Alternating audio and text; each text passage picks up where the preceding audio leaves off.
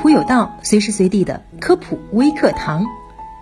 近日，钟南山院士等中国专家参加中欧抗疫视频会，与来自德国、意大利、英国、罗马尼亚等国的专家一起交流了新冠肺炎疫情下各国的状态与应对的措施，分享诊疗方案及医护人员的防护经验。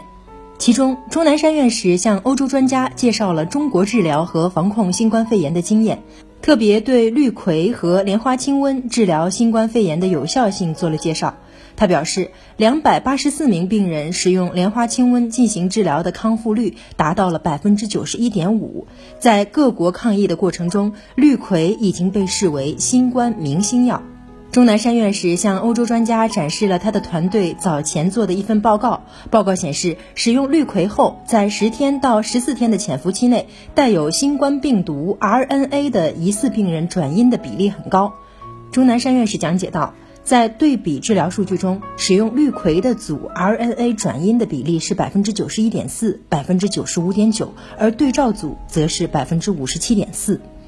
钟南山院士介绍了中药治疗新冠肺炎的成效。他说，一些中成药在抗疫过程中证明是有效的，比如莲花清瘟。研究小组对二百八十四名病人进行了莲花清瘟的治疗，康复率达到了百分之九十一点五，症状的消失也相对更快。而且使用莲花清瘟后，轻症转重症或者危重症的比例也明显降低。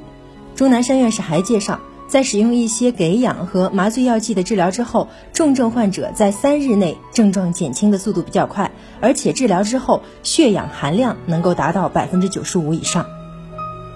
好了，以上就是本期科普有道的全部内容了，非常感谢您的收听，下期我们不见不散。